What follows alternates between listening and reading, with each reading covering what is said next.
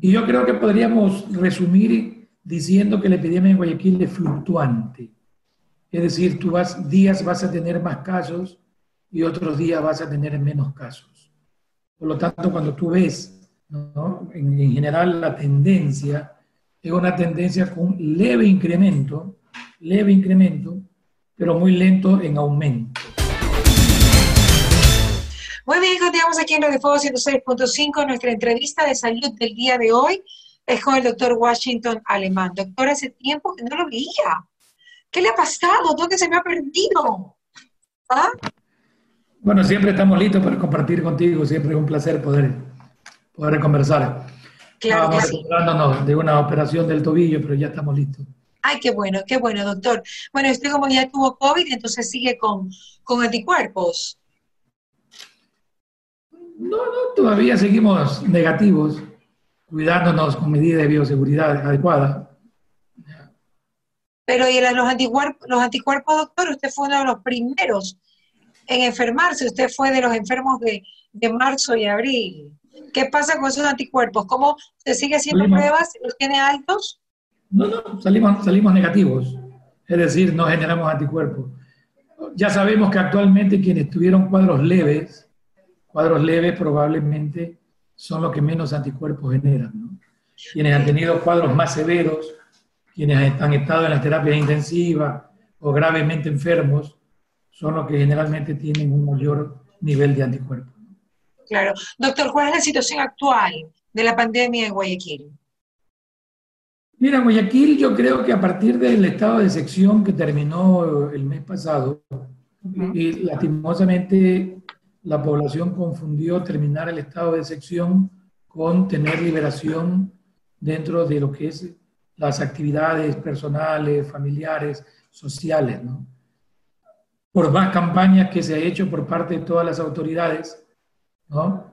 lo que hemos visto es de que hay un aflojamiento por parte de la población en lo que son las medidas preventivas. Eh, en estas últimas dos semanas ha habido un leve incremento de, pacientes, pero que creemos que todavía no, no, no, son, ni siquiera le llega a los números que tuvimos ni en marzo ni en abril. Estos números era algo prevenible debido a toda la movilización ciudadana que hemos visto. Y yo creo que podríamos resumir diciendo que la epidemia en Guayaquil es fluctuante. Es decir, tú vas, días vas a tener más casos y otros días vas a tener menos casos. Por lo tanto, cuando tú ves en, general la tendencia es una tendencia con leve incremento, leve incremento, pero muy lento en aumento. Estamos tratando de ver cómo esto lo podemos disminuir, pero es algo que todavía nos preocupa siempre y seguimos insistiendo en la responsabilidad o en la corresponsabilidad a nivel de la ciudadanía. ¿Por qué fluctuante, doctor? ¿Por qué Guayaquil se comporta con una epidemia fluctuante. Fluctuante que sube y baja, sube y baja. ¿Por qué? Yo creo que hay múltiples factores, ¿no? Sobre todo es porque no estamos todavía en la capacidad de hacer pruebas diagnósticas de una manera sostenida. O sea, una, una de las limitantes que tenemos es que hay un déficit todavía para hacer un número de pruebas lo suficientemente importante. ¿no? Entonces tú podrás hacer un día 200 pruebas y al otro día hace 50. Por lo tanto, no es eh, un valor uniforme de lo que tú tengas. Y, yo creo que la población va comprendiendo que lo importante no es hacer la prueba, lo importante es cuidarte, porque la prueba no nos va a cambiar la conducta que tú tengas que hacer. Sea positiva o sea negativa, tienes que aislarte. Así Yo creo que ya, ya, ya la población, al menos mi percepción, es que sí, sí comprende esta parte no hay que correr a hacerse el examen. Lo que hay que correr es en aislarse, en avisarle a las personas con las que yo he estado para que también se cuiden. Y si es que mañana o pasado tengo posibilidad de que alguien me venga a hacer el examen a la casa, eso sería lo ideal. Entonces yo creo que por ahí pasa más o menos la, alguna de las variables que creemos que esto no sea, no sea una cosa así muy lineal. Pero en relación a lo que usted dice, quiere decir que la fluctuación tiene que ver con los resultados, pero no tiene que ver con que tengan el virus. O sea, el virus está y lo están teniendo. y puede que se haya incrementado, simplemente no se han hecho las pruebas. Mira, lo que pasa es que nosotros todavía tenemos casos en Guayaquil, o sea, no es que no tenemos casos. Lo que, lo que, hemos, lo que ha disminuido son los casos graves. Lo que ha disminuido son los pacientes que llegaban gravemente enfermos a las terapias, porque los médicos y la población han aprendido a aislarse más precozmente. Es decir, seguimos teniendo casos ambulatorios, en grupos familiares, ¿no verdad? casos leves. Todavía tenemos casos graves, pero no en la proporción que teníamos anteriormente. Por eso te digo, los exámenes realizados es una variable, pero no es la única. Existen varias variables como es el medir la tasa de hospitalizaciones, el medir la tasa de terapias intensivas, el tratar de tener una idea de la mortalidad.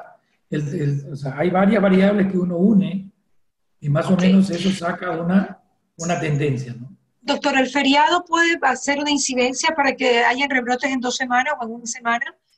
Exactamente. Una ¿Por qué?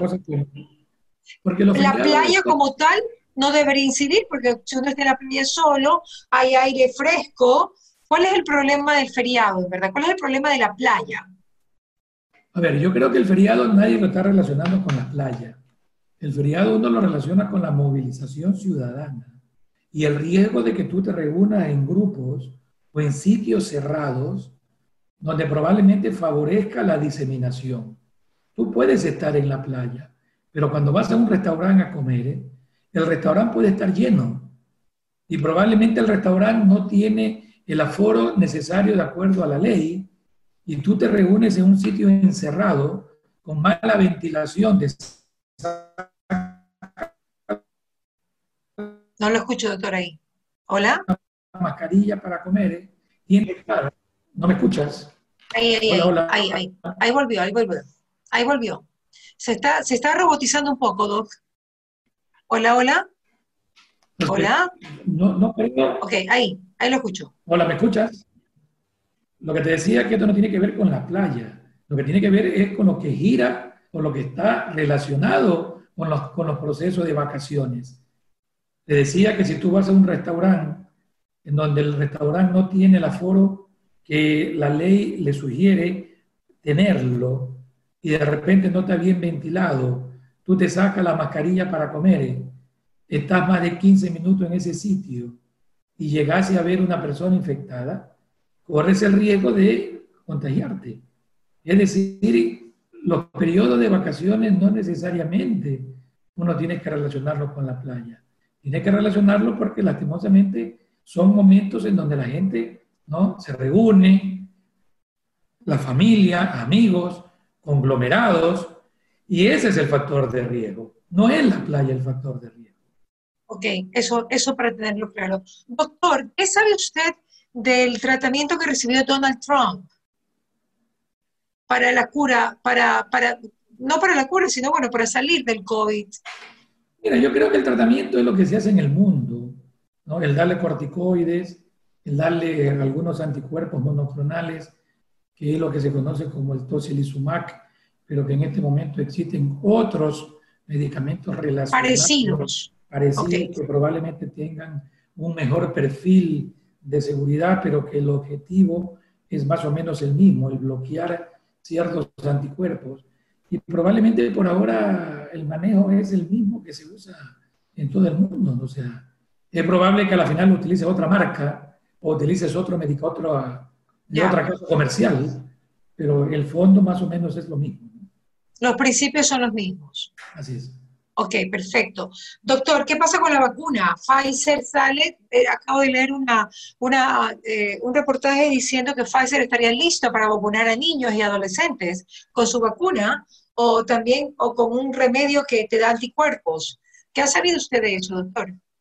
Mira, yo creo que las vacunas, lo que hemos conversado contigo y lo que hay que dejar claro, que hay que dejar que cumplan todas las fases y los procesos normales que, que, que, una vacuna tiene que tener.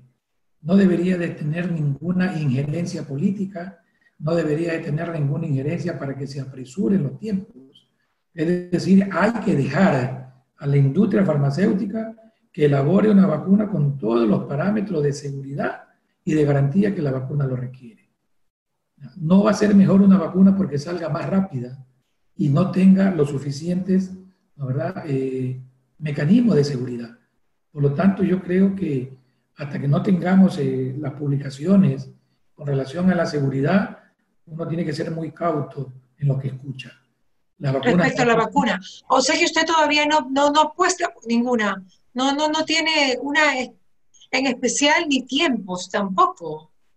Pero es que quienes, quienes estamos inmersos en este campo y durante tantos años que se han elaborado vacunas para diferentes enfermedades infecciosas, probablemente hay vacunas que duran hasta 10 años en llevarse a cabo. Lo que estamos viviendo es un récord, que en un año ya tú hables de tener una vacuna en, en comercializada. Personalmente yo creo que hasta el próximo año ¿no? vamos a tener una vacuna que ya esté verdaderamente con los parámetros de seguridad que pueda ser comercializada. Y después vendrá la otra discusión, ¿no? ¿A quiénes vacunamos?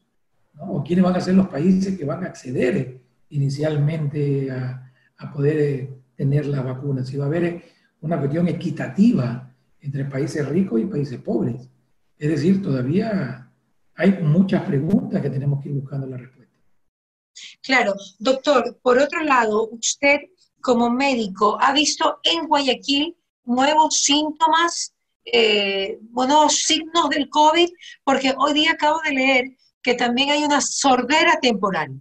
También todavía no hay seguridad de que, bueno, lo vamos a saber en enero, ¿no? Pero, ¿qué nuevos síntomas se han visto del COVID dentro del COVID cuando se está o post-COVID?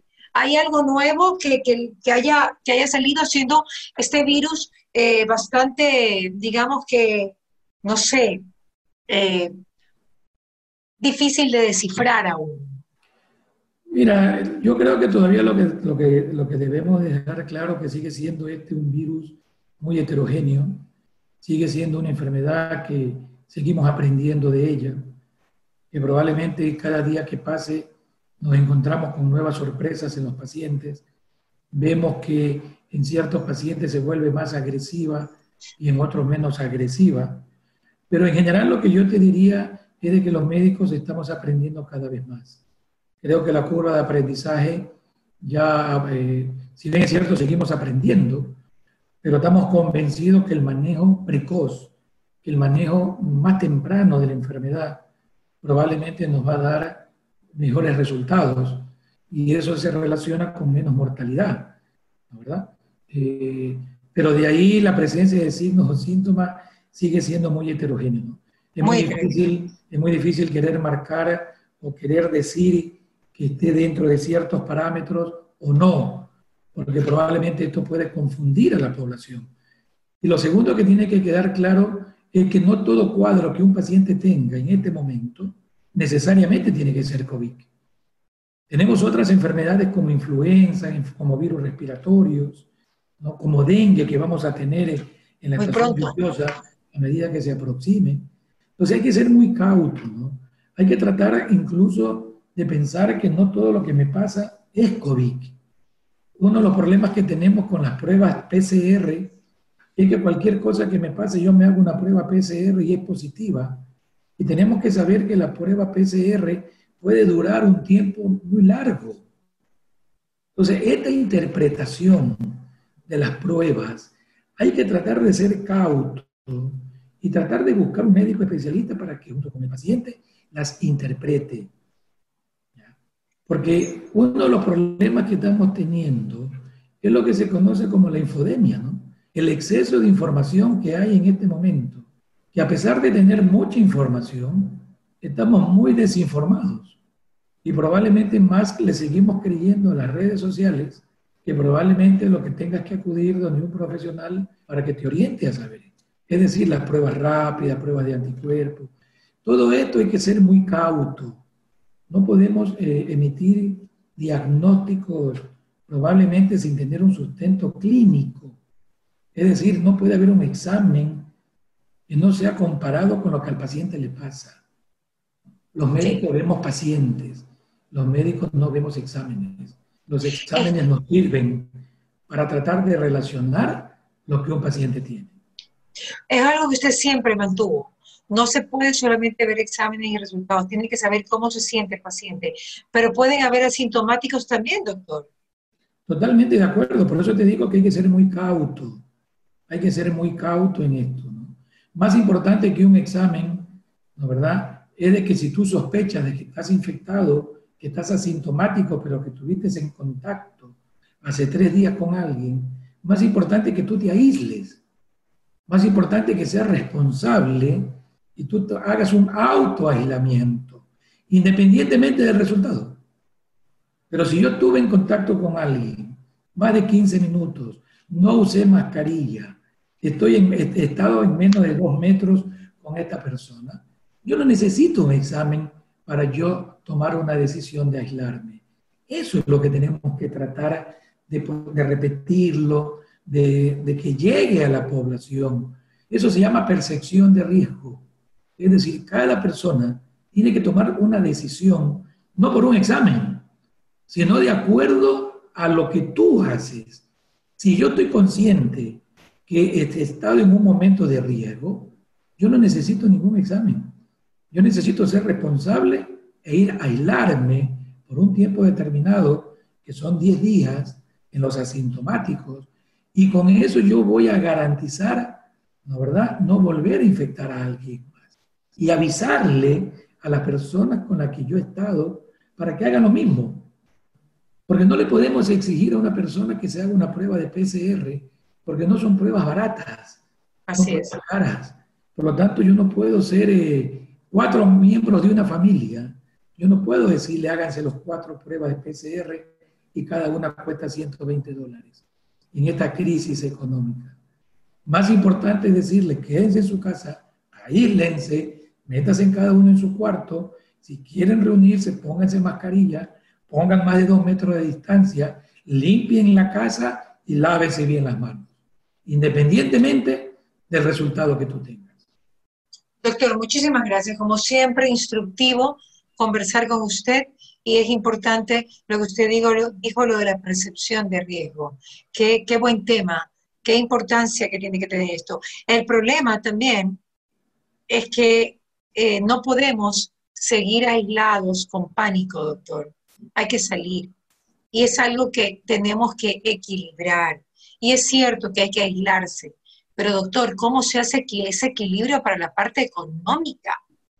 En teletrabajo usted sabe que no es lo mismo. Hay que salir, hay que consumir, o si no, los daños colaterales del COVID por aislamiento serían, serían con no retorno, doctor, con no retorno. A ver, cuando yo te digo aislamiento, te hablo de la persona que corre riesgo. Pero eso no quiere decir que si tú quieres hacer tus actividades laborales, porque yo comparto contigo que tenemos que buscar un equilibrio entre la salud y la economía. No sirve de nada estar sano y tener un país con catástrofe económica. Así es. Como al revés tampoco. No, no, no sirve nada querer activar y a los 20 días todos los trabajadores se infectan. Es decir, hay que buscar ese equilibrio. Por eso que en este momento nosotros no es que estamos promoviendo el aislamiento. Lo que nosotros estamos promoviendo es la prevención. La prevención quiere decir que en este momento la mascarilla ya está confirmado. En los últimos 15 días se confirmó que lo más importante de todo son los aerosoles. Es decir, más importante que tú tengas en una, en una mesa el germen alojado, más importante que tú y yo estemos infectados y que transmitamos con la tos o al hablar. Por eso es que la mascarilla en este momento es un es una instrumento fundamental dentro de nuestras actividades diarias. Si tú quieres ir a trabajar, si tú quieres salir al comisariato, si tú quieres ejercer tu actividad laboral, realízala, pero hazla responsablemente. ¿Qué significa responsablemente? Colocarme una mascarilla cuando yo estoy frente a otra persona. El tratar de tener dos metros de distancia frente a otra persona. El lavarme las manos después que yo esté con otra persona. Eso es lo que estamos diciendo. Fíjate el ejemplo más claro del gabinete de belleza. Creo que alguna vez lo conversé contigo. El ejemplo del gabinete de belleza 130 personas que fueron a un gabinete de belleza en los Estados Unidos. Los dos peluqueros estaban infectados con COVID. Todas las personas utilizaron mascarillas y los dos peluqueros utilizaron mascarillas. ¿Sabe cuántos se infectaron? ¿Cuántos? Ninguno. Ninguno. Quiere decir que la mascarilla en este momento es la herramienta más importante que hay. Por eso es de que en este momento las mascarillas son las que tienen que acompañarnos cuando yo voy a estar frente a otra persona. Y cuando yo te decía percepción de riesgo, yo tengo que aplicarlo esto también con mi familia. Porque el problema de percepción de riesgo es que la gente cree que solo el riesgo es en la calle, en el comisariato, en el bus, en el ascensor. Pero voy a la casa de mi mamá, o de mi hermano, o de mis primos, o invito a mi amigo a mi casa Creo que ahí no hay percepción de riesgo. Ahí todos nos sacamos la mascarilla, nos abrazamos y nos besamos. Eso es lo que hay que tratar de insistirle a la, gente. El riesgo es con todo el mundo, en tu casa o fuera de tu casa. Porque tú no sabes mañana si tú sales a trabajar y regresas y traes el virus. Así es. Y te puedes haber hecho una prueba hace cinco minutos. Sales y te contagiaste. Es que las pruebas no te dicen nada. Exacto, o sea, por eso digo que las pruebas no sirven. Te quitan la ansiedad un ratito nada más. Entonces, la, mejor, la mejor ansiedad debería quitártela una mascarilla. Es decir, así como cargamos el alcohol gel, estamos sugiriendo que cargues una cajita de mascarilla o cargues una mascarilla con, una, con una, algo para protegerla. Si yo voy a estar con alguien, porque son tres variables muy sencillas. Si yo estoy menos de dos metros de distancia, yo tengo más de 15 minutos frente a una persona, o si yo converso sin mascarilla, esos son los factores de riesgo. Por lo tanto, ¿qué es lo que tengo que hacer? Mantener más de dos metros de distancia, tratar de colocarme una mascarilla si voy a estar cerca y tratar de no estar en sitios que no tengan ventilación. Es decir, eso es lo que tenemos que aprender para tratar de tener este nuevo estilo de vida. Y bajo ese nuevo estilo de vida, yo tengo que combinar la reactivación económica. Si yo quiero trabajar, trabaje, pero póngase una mascarilla.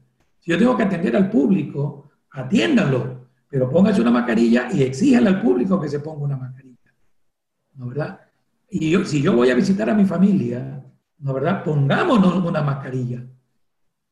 Reunámonos en el patio, en sitios abiertos. ¿verdad? Y tratemos de mantener una distancia adecuada. O sea, es este nuevo estilo de vida que lastimosamente, por más que no nos guste, tenemos que irnos adaptando hasta que toda esta pandemia termine de diluirse, pero que lastimosamente van a pasar todavía, yo creo, varios meses más. Muchísimas gracias, doctor Alemán. Como siempre, un gustazo estar con usted. Gracias por darnos su tiempo. Un abrazo. ¿Qué pasa con Mariela? Llegó gracias al auspicio de Nature's Garden, Interagua.